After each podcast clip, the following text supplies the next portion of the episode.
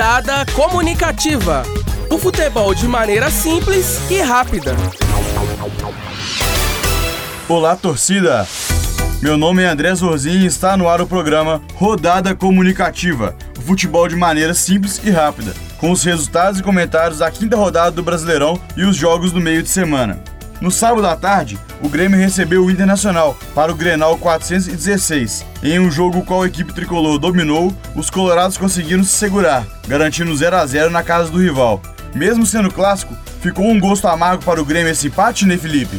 Ficou sim, André. O Grêmio dominou o jogo, jogou muito bem, criou várias oportunidades, mas não conseguiu marcar.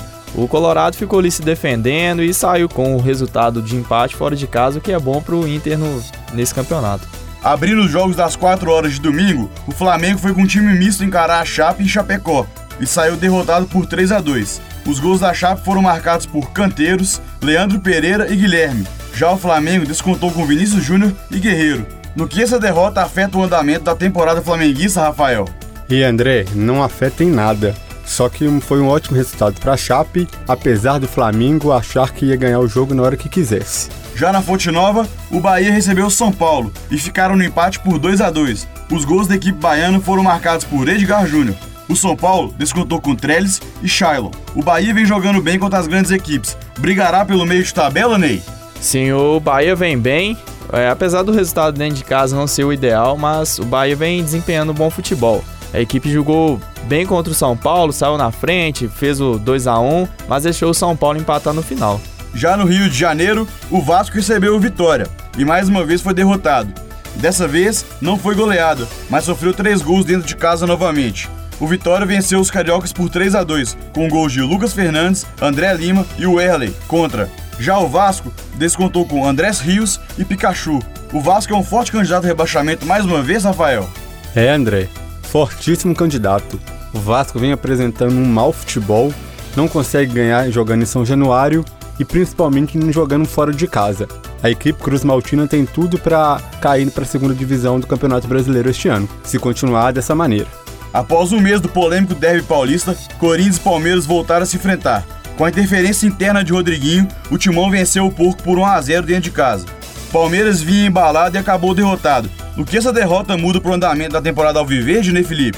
Essa derrota repercutiu mal diante da torcida. Teve protesto, teve jogando pedra no ônibus, pau quebrou pro lado palmeirense.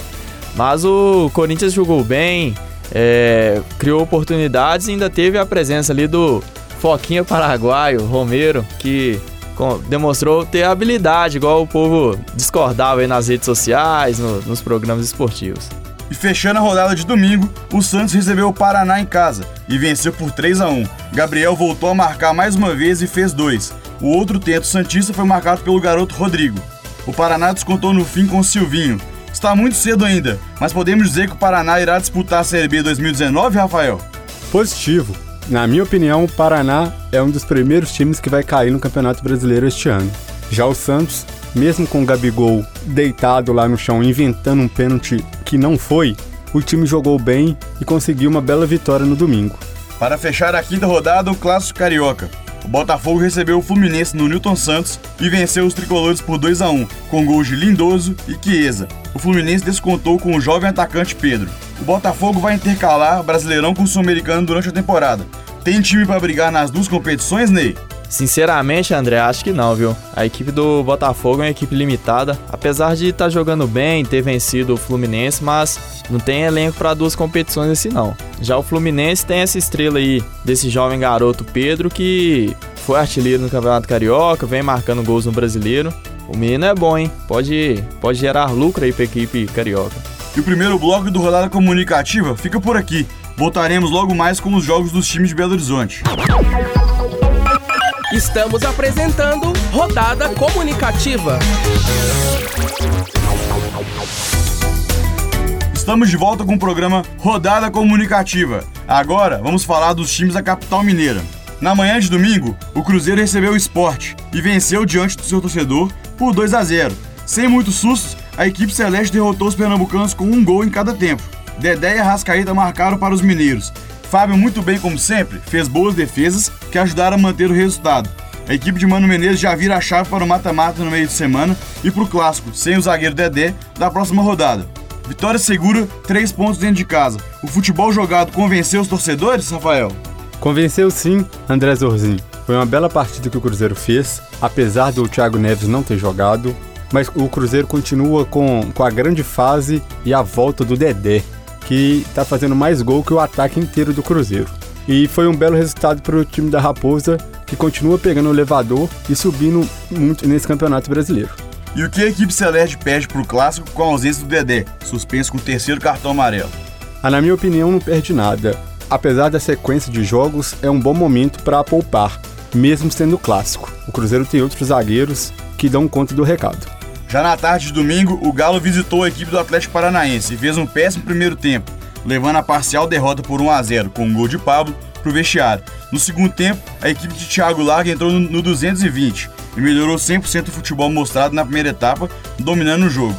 Com gols de Bremer e Roger Guedes, o Galo conseguiu a virada, que poderia ter se tornado goleado devido aos vários gols perdidos.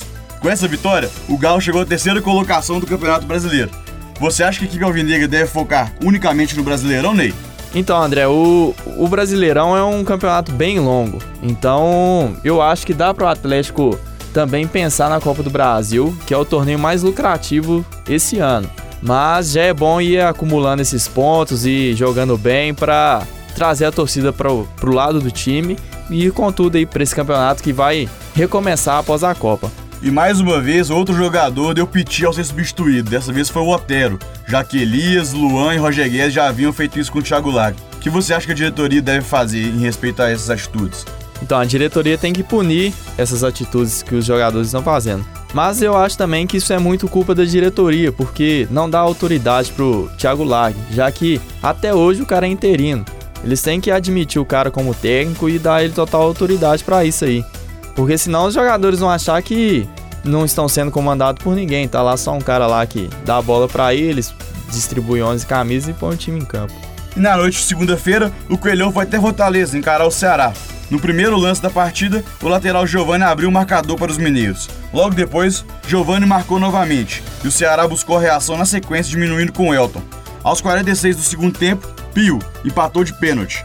Na luta dos candidatos à Série B, 2 a 2 mesmo voltando com um ponto para BH, o empate no apagar das luzes teve um gosto amargo para o Coelho, Rafael? André, foi um empate com sabor de derrota para o time do Coelho. O time estava vencendo por 2 a 0, até começou jogando bem.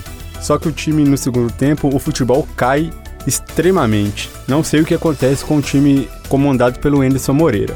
Apesar do pênalti foi escandalosamente marcado erroneamente. Mas o Coelho tem que se mostrar que é capaz de conseguir segurar as vitórias e não ficar só atrás das partidas, mesmo com o placar sendo favorável para a equipe do América. E após cinco rodadas, por qual posição você acha que o América irá brigar, Ney Felipe? Primeiro, a América tem que lutar para se manter na Série A. Esse é o objetivo de quem sobe.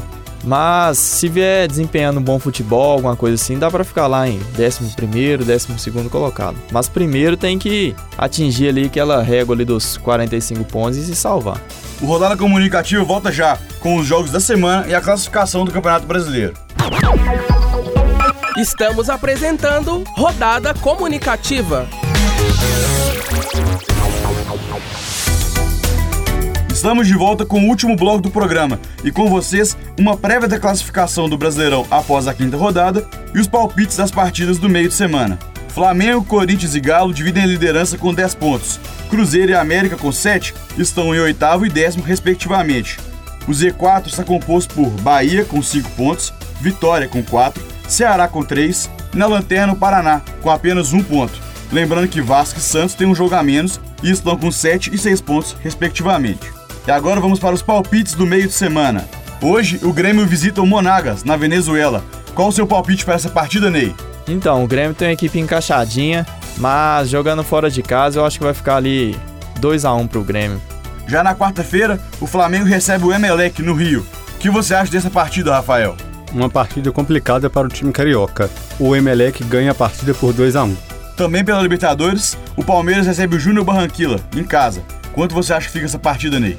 Essa é a partida para tirar o fantasma que vem assombrando a equipe palmeirense. Palmeiras ganha 2 a 0.